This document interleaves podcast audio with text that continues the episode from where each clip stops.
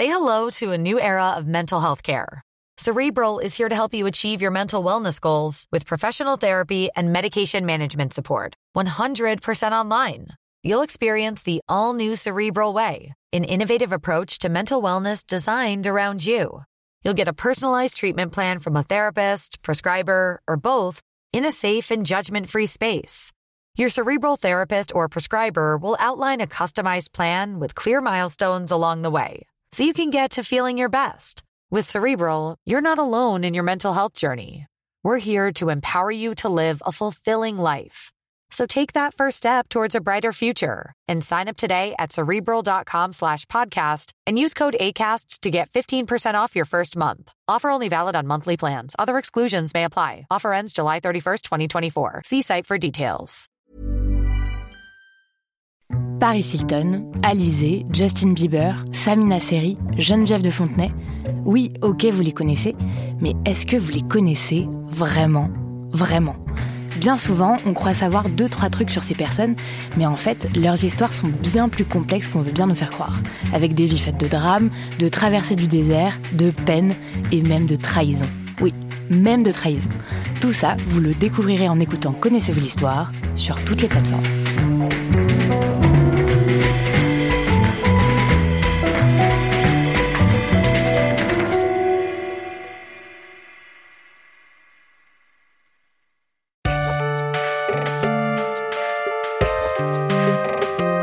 Salut, c'est Thomas Rozek. Après avoir consacré 4 épisodes à l'humour et plus précisément au stand-up grâce à la série Bande de rigolos signée Anouk Perry et Louise Petrouchka que je vous recommande d'écouter si c'est pas déjà fait, nous n'imaginions pas vous laisser sans aborder de front ou presque l'éléphant dans la pièce comme disent les Anglais. À savoir le fait que comme on nous le répète à longueur de débats télévisés où l'irritant le dispute souvent à l'indécent, on ne peut plus rien dire, qu'on ne peut plus rire de rien avec personne et que Coluche le pauvre s'il avait tenté d'exercer aujourd'hui le métier d'amuseur public qui était le sien jusqu'à sa rencontre fortuite avec un camion serait immédiatement embastillé, condamné par le tribunal médiatique de la bien-pensance. Ceux qui affirment et matraquent ce fantasme devenu un classique ont aussi régulièrement recours à une figure tutélaire, érigée en modèle, en héros de la liberté de ne pas bien penser, Pierre Desproges, l'humoriste décédé il y a 31 ans maintenant, à qui on veut faire porter bien des costumes et des combats, lui qui détestait les symboles et les icônes. Étonnant, non? Mais qui était-il? Ce sera le sujet de notre épisode du jour. Bienvenue dans Programme B. Hiroshima, mon amour. Quel étrange cri, disait Marguerite Yourcenar à propos de ce titre de Marguerite Duras. Non, Dura- Duras, euh, aussi, Marguerite Duras, l'apologiste sénile des infanticides ruraux.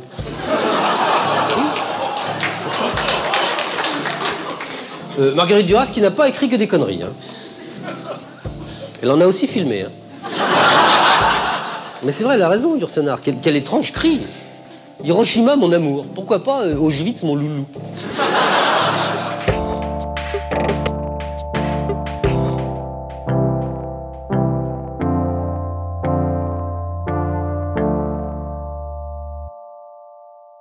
Pour raconter l'histoire de Pierre Desproges depuis le début, il faut prendre un point de départ des plus singuliers, puisque cette histoire, figurez-vous, elle démarre le 9 mai 1939, soit 117 jours précisément avant le début officiel de la Seconde Guerre mondiale, un événement dont les multiples et terrifiantes conséquences, on le verra, seront lourdes de sens pour Pierre Desproges. En attendant, lui, il pousse son premier cri donc au printemps 39 à Pantin, en région parisienne. Il y passe ses jeunes années avant d'atterrir à la fin des années 40 dans le Limousin, la région d'origine de son père, instituteur, où vivent encore ses grands-parents. Le petit Pierre, malade, doit se reposer à la campagne si possible. Et le voilà à Chalut, en Haute-Vienne, où il passera au moins deux années scolaires à une quarantaine de kilomètres de la riante commune d'Oradour-sur-Glane, connue essentiellement pour avoir servi de théâtre à un épouvantable crime de guerre nazi, au cours duquel 642 habitants du village seront assassinés. Une proximité qui aide déjà à mesurer l'horreur absurde de la guerre à laquelle Desproges fait souvent dans ses textes référence. Ainsi, dès l'ouverture de l'un de ses premiers livres, le manuel de savoir-vivre à l'usage des rustres et des malpolis, il est question de guerre, et notamment de ceux à qui on l'a fait et au sujet desquels il écrit. Comment reconnaître l'ennemi? L'ennemi est bête, il croit que c'est nous l'ennemi, alors que c'est lui. L'ennemi se déguise parfois en géranium, mais on ne peut pas s'y tromper, car tandis que le géranium est à nos fenêtres, l'ennemi, lui, est à nos portes. L'ennemi ne sait pas se tenir dans le monde. Quand on invite l'ennemi à la campagne, il égorge nos fils et nos compagnes jusque dans nos bras. Après cette étape limousine et un séjour aussi bref que douloureux dans une pension dont il faut l'exfiltrer au bout de trois mois, Desproges retrouve Paris. Puis il suit son père qui part diriger des écoles primaires de ce qui sont encore les colonies de la France, le Laos en 54, puis la Côte d'Ivoire deux années durant de 55 à 57. Il n'en garde pas de souvenir particulier, lui qui disait avoir détesté l'enfance et l'adolescence. Tout ça l'emmerde. Il aimait bien répéter, étant jeune moi-même, j'ai toujours détesté les jeunes. Cette animosité et cette déjà féroce envie qu'on lui foute la paix ne l'empêche pas, ceci dit, de nouer de solides amitiés au lycée Carnot, par exemple, à Paris, qu'il retrouve en 57, et notamment Pierre-Antoine, dit Poumi, dont les parents, juifs et résistants, avaient été déportés à Auschwitz, d'où son père n'était pas revenu.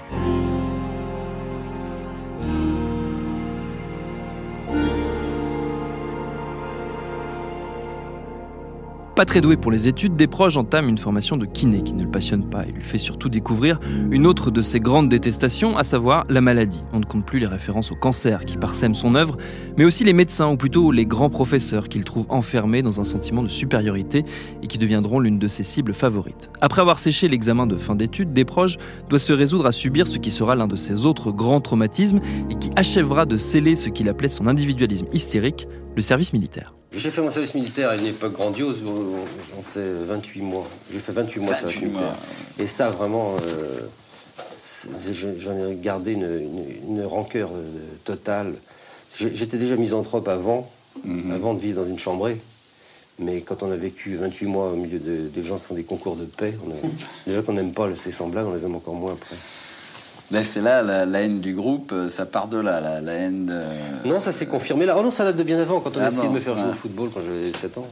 Comble du bonheur, ce service, il l'effectue entre 1959 et 1961, en plein milieu de la guerre d'Algérie, où il est envoyé pour son plus grand désarroi. Dans les lettres qu'il expédie à son copain Poumi et à ses parents, on sent poindre l'antimilitarisme viscéral qui nourrira bien des textes par la suite. Consolation, il profite de l'ennui profond que lui inspire sa condition de troufion pour lire et découvrir au passage l'un des grands amours de sa vie, l'écrivain Alexandre Vialat, critique littéraire, chroniqueur dans la presse. Ce grand maître de l'absurde français est une figure à part dans la production littéraire des années 50. C'est un texte en particulier qui retourne le cerveau du jeune Desproges. Il s'appelle Le loup et il consiste en une description quasi surréaliste de l'animal. Vialat écrit notamment Le loup aime bien la chair des personnes telles que femmes, enfants, sous-préfets. Si une personne va chercher de l'eau à la fontaine, il fait tomber l'eau par terre et il la mâche avec ses incisives entre lesquelles il la dépose horizontalement. On dit alors que l'hiver est rigoureux. Tombé en amour avec cette langue étrange, Desproges s'y référera souvent et passera, de son propre aveu, bien du temps à virer de ses propres écrits les tentatives d'imitation du bonhomme. Libéré de ses obligations militaires en 61, Desproges retourne à Paris et entame une longue période où on ne peut pas vraiment dire qu'il se trouve professionnellement parlant, consacrée essentiellement à faire la fête et à s'essayer à la chanson, lui qui est un amoureux de Brassens. Si côté vie privée, les glorieuses 60s sont marquées par la rencontre avec Hélène Mourin, sa femme, sa partenaire en toute chose, complice, première lectrice et première critique, qu'il évoquera dans de nombreux textes, vie publique, c'est un peu plus embrouillé. Ces années sont surtout l'occasion pour des proches de tester différents métiers. Il se retrouve ainsi, l'anecdote est connue, intronisé quelques mois durant directeur commercial d'une entreprise vendant de fausses poutres apparentes en polystyrène, annonciatrice de la mode du néo-rustique. Une tâche dans laquelle il brille par son incapacité dans les affaires. Il est aussi vendeur d'assurance vie, enquêteur pour un institut de sondage, auteur de romans photos, car oui, l'écriture qui l'obsède depuis un bon moment déjà prend de plus en plus de place. Et grâce à un ami journaliste, Bernard Moreau, rédacteur en chef à l'Aurore, il prend en 69 un virage et devient, contre toute attente, journaliste. Dans ce journal de droite, ultérieurement absorbé par le Figaro, il va faire un peu de tout. Il va surtout d'abord s'en faire virer, recaser à Paris Turf, avant de revenir toujours grâce à son copain Moreau. Réintégré, le voilà donc qui s'essaye aux faits divers notamment. Il signe même en 73 un long papier sur un sujet des plus sérieux, l'arrestation de Jacques Mérine, ennemi public numéro 1. Un article qui ne sera pas du tout du goût du célèbre bandit, qui écrit directement à des proches pour le menacer d'une part de le poursuivre en diffamation, et d'autre part à mot couvert de châtiments moins agréables. Outre ses démêlés avec la pègre, des Desproges a bien du mal à rester dans les petits papiers de sa direction, qui n'aime ni son style, ni ses jeux de mots parfois très alambiqués. À défaut de le virer, on lui confie une rubrique baptisée Bref. Il y enquille des bouts de dépêche qu'il agrémente de conclusions absurdes. La chronique lui vaut de nombreuses lettres de plainte de lecteurs ulcérés par la légèreté de son ton, mais aussi un petit courrier plus sympathique, quelques mots seulement. Je ne lis pas l'aurore, mais je l'achète tous les jours pour Pierre Desproges. Signé François Sagan. Sagan, dont on va reparler tout de suite, n'est pas la seule à goûter à cette brève chronique lunaire. Elle est également lue par un certain Jacques Martin. Alors c'est dur à imaginer pour celles et ceux qui ont grandi dans les années 90 et gardent avant tout l'image vieille France excessivement gênante de l'animateur de l'école des fans, mais Martin dans les années 70 est encore très connu pour son passé d'humoriste, notamment aux côtés de Jean-Yann que des proches admirent beaucoup. En 75 donc, Martin s'apprête à lancer une nouvelle émission de télé. Elle s'appelle Le Petit Rapporteur. Elle consiste en une parodie de journal télévisé où l'actualité est traitée de manière absurde par de vrais faux journalistes. Dans la bande, quelques futurs noms bien connus des années 80, Stéphane Collaro, Pierre Bonte, mais aussi et surtout le comédien Daniel Prévost et, vous m'avez vu venir, Pierre Desproges. L'expérience ne durera que six mois, mais à l'époque, il n'y a que trois chaînes de télévision. L'émission rencontre un succès et un public très important, notamment grâce à des moments devenus cultes comme une fameuse interview canular menée par Desproges, officiellement critique littéraire de l'émission, dépêché pour tailler le bout de gras avec une romancière bien connue. Françoise Sagan, comment ça va la petite santé? Euh, bah, euh, très bien, merci, ça va très bien. Et euh, les vacances? C'était bien vos vacances? Vous étiez, vous étiez en vacances là, je sais pas où. Ah non, là, j'étais pas en vacances, je travaillais là. Non mais avant, le- Ah oui, avant, je- avant de travailler, j'étais. avant de travailler, vous étiez en vacances. en vacances. Forcément, oui. Oui, oui, c'était. Il a, il, a fait, il a fait très beau. Moi je suis, moi je suis allé, euh, j'ai mon beau-frère qui est euh, près de Limoges, vous voyez. Ah oui, je connais bien, c'est très, très joli le limousin. Oui, ça, ça monte, ça descend, c'est chouette. Il y a des cèpes, Oui. il y a des champignons. alors. En ce Ah moment, en ce moment, c'est bien, il y a des champignons. Et euh, je me suis bien marré avec mon beau-frère parce que, enfin, je vais vous montrer, j'ai des photos. Voilà. Je Le... les ai là, tiens. C'est des photos euh, qu'on a fait avec euh, quand j'étais en vacances Mhm. avec mon beau-frère. Ça, c'est moi là. Non, c'est un chien là, un peu trop. Pardon? C'est un chien là. C'est pas vous, c'est pas c'est un chien là. Ah oui, c'est mon chien, ça. Ah bah Ah pardon. oui, c'est mon chien. La séquence en a inspiré plus d'un. Peu à l'aise en bande, Desproges se fâche, trouve qu'on lui coupe un peu trop souvent ses idées au montage et quitte l'aventure pour retourner à l'aurore. Mais il est désormais dans le radar de la télé qui ne va pas le lâcher. On le croise donc ici et là à la fin des années 70, notamment dans 30 millions d'amis, figurez-vous. Il découvre aussi peu à peu la scène et pas n'importe laquelle, puisqu'on le retrouve sur celle de l'Olympia, la fameuse salle de spectacle parisienne. Il est chargé durant la saison 76-77 d'introduire les spectacles. Parfois son style passe mal, comme avec l'entourage de Dalida, dont le frère et manager Orlando goûte assez peu aux blagues. Parfois, des rencontres se font, comme avec l'humoriste star de la fin des années 70, Thierry Leluron.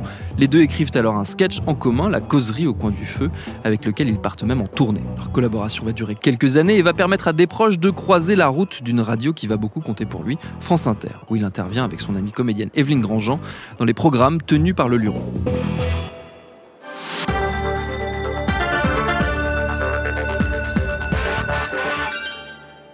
À partir du début des années 80, les choses s'accélèrent pour Desproges, et tout particulièrement sur Inter, où il devient l'emblématique procureur d'une émission culte, le tribunal des flagrants délires, aux côtés de Louis Rego et de Claude Villers. Dans ses réquisitoires, il déroule toutes ses marottes, se moque copieusement de tout et de tout le monde. De cette période productive, quoique assez courte, puisque l'émission n'a duré qu'une saison et demie, on retient souvent une phrase attribuée à Desproges. On peut rire de tout, mais pas avec n'importe qui. En réalité, il ne l'a pas prononcée telle qu'elle à l'antenne d'Inter, mais elle résume assez bien finalement l'idée d'un de ses réquisitoires les plus célèbres, celui contre Jean-Marie Le Pen. L'invitation du patron du Front National met alors des proches très mal à l'aise. Il envisage même de ne pas participer à l'émission. Claude Villers le charrie, comment? Toi qui ris de tout Et c'est comme ça que naît son texte où il s'interroge en deux temps. D'abord, peut-on rire de tout? Puis, peut-on rire avec tout le monde? À la première question, il répond oui, sans restriction, mais à la seconde, il répond non.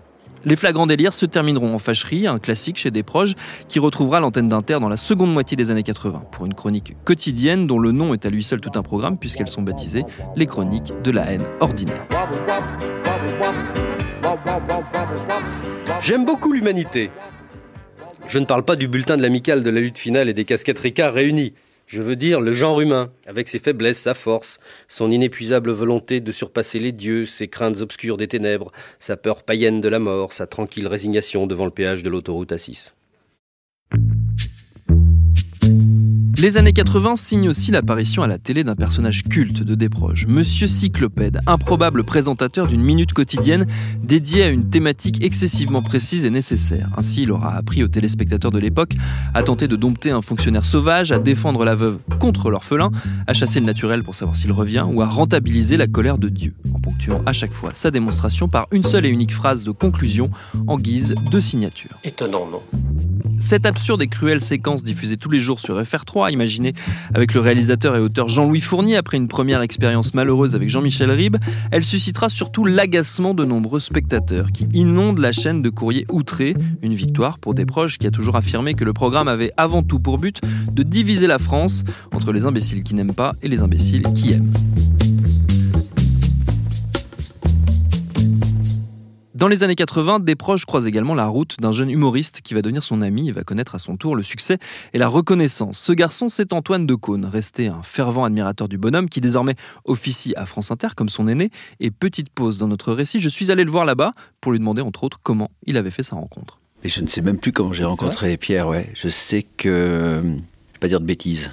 Peut-être dans les. Sans doute d'ailleurs, dans les couloirs de Canal. Parce qu'il avait participé à un sketch euh, des nuls. Et je crois qu'on s'était croisés là et qu'on avait sympathisé. Mmh. Voilà. Et ensuite, on s'était revus. Je me souviens être euh, venu après assez souvent ici à Inter parce qu'il euh, aimait bien tester ses, ses chroniques de la haine ordinaire, ses billets quotidiens face à un public de, de proches, d'amis, pour voir euh, comment ça sonnait, si ça réagissait bien ou pas. Mais je crois que la première rencontre, ça remonte à Canal. On a du mal à se rendre compte, euh, vu l'usage qu'il est fait de son nom euh, aujourd'hui, quelle image il avait concrètement euh, à cette époque-là, dans les années 80, qui sont l'époque où le grand public l'a vraiment découvert. Quel regard on portait sur lui, au sein notamment des auteurs, des, des gens qui travaillaient autour de l'humour? Je crois qu'à l'époque, c'était quelqu'un de, déjà de, de très respecté, euh, de très redouté aussi, parce que ça pouvait partir dans tous les sens avec Pierre. Il n'avait pas trop de, de limites, il s'en fixait pas à lui-même, et, et euh, il y avait un côté très, très anard euh, chez, chez Desproges.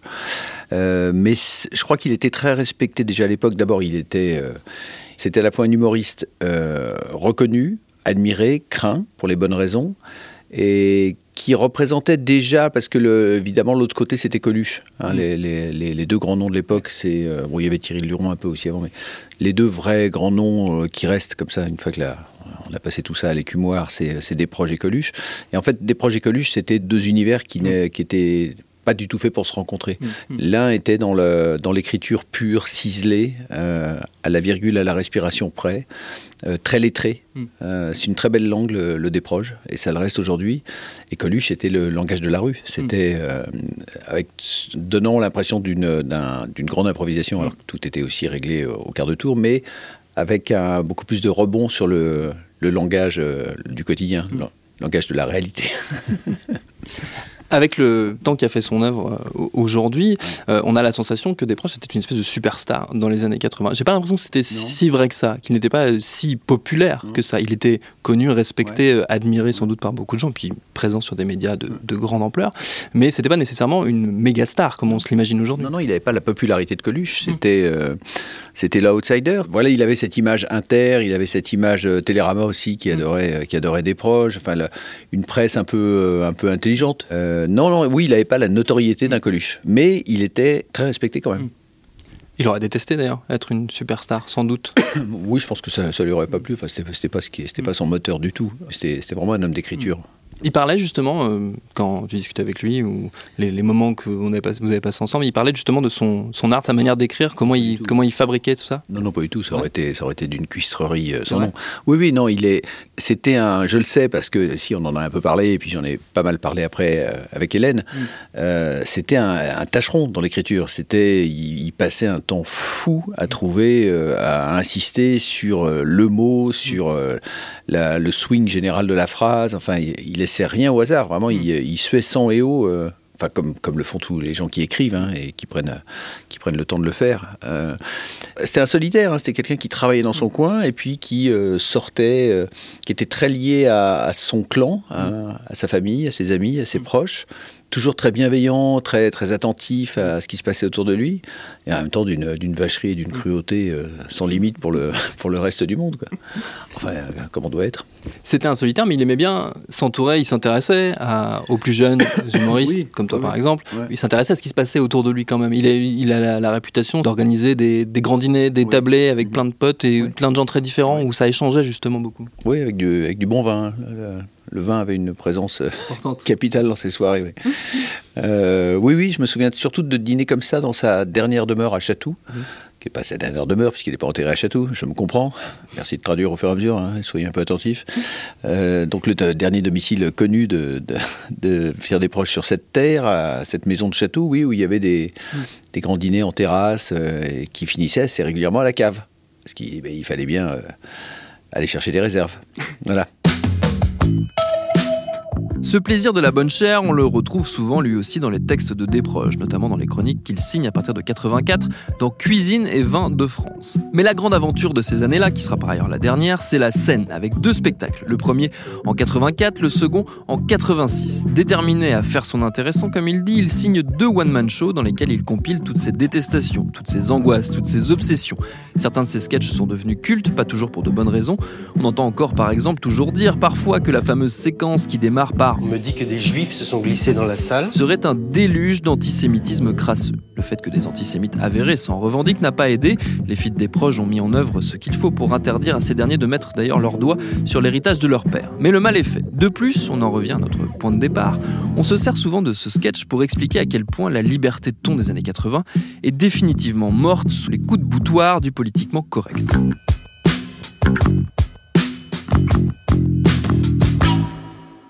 À ceux qui sont perdus, on ne peut que conseiller deux choses. D'une part, voir le sketch en question en entier pour lever par soi-même les éventuelles ambiguïtés. D'autre part, lire l'excellent papier qu'avait signé en 2017 dans Libération mon confrère journaliste Franz Durupt. Un papier dans lequel il remontait la genèse de ce sketch, les nombreux doutes de des proches quant à sa réception, sa peur qu'il soit pris au premier degré, sa peur de faire mal aussi aux survivants de la Shoah et à leurs enfants, parmi lesquels il compte des très proches, dont la journaliste Odile Gang qui en a beaucoup parlé avec lui et l'a raconté après sa mort. Ce papier, par ailleurs, il a l'élégance de se conclure sur un extrait d'un texte méconnu de Desproges, un texte consacré à son ami Odile, justement. Il s'appelle d'ailleurs La Maison d'Odile. Il décrit l'intérieur de son logis, épuré au maximum, le minimum de meubles, le moins d'affaires possible, à part un imposant samovar. Vous savez, ce sont ces grands ustensiles qui servent à faire bouillir l'eau pour le thé dans les familles slaves ou moyen-orientales. À la question de savoir pourquoi tout cela, le texte et Desproges répondent. Un jour, Odile m'a dit quand elle était petite fille, elle allait à l'école en métropolitain, avec une étoile jaune collée de force au cœur, et des messieurs bien mis qui la guidaient toujours vers le wagon de queue où n'allaient pas mon père et ma mère, ni mon oncle Robert qui vendait du jambon, ni tous ces gens chrétiens de ma famille que j'aime qui lisaient Paris soir sans broncher dans les autres wagons. Et le temps vint bientôt des trains entiers qui partaient sans les miens, qui s'appelaient tous Aujoie Dupont. Alors aujourd'hui, si longtemps après pourtant, Odile est prête à partir, si jamais, parce qu'on ne sait jamais. Je n'emporterai, dit-elle, que le samovar, c'est tout ce qu'il me reste, de maman.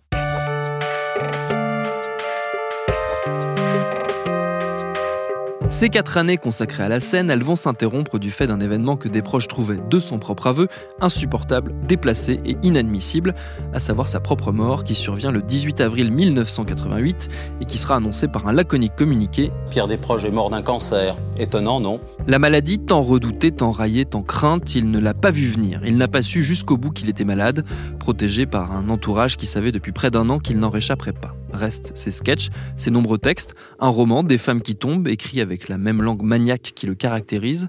Tout n'a pas bien vieilli, tout n'est pas périmé, loin de là. Des proches aimaient bien répéter que la seule certitude qu'il avait, c'était d'être dans le doute. Alors permettons-nous une certitude à notre tour, celle que, détestant les statues, les symboles, les icônes, les figures d'autorité, il n'aurait sans doute pas trop aimé l'usage répété de son nom et de son boulot par des gens qui l'auraient copieusement moqué. À la réflexion, je me dis qu'il n'aurait pas aimé non plus qu'on parle à sa place et qu'il aurait donc détesté cet épisode.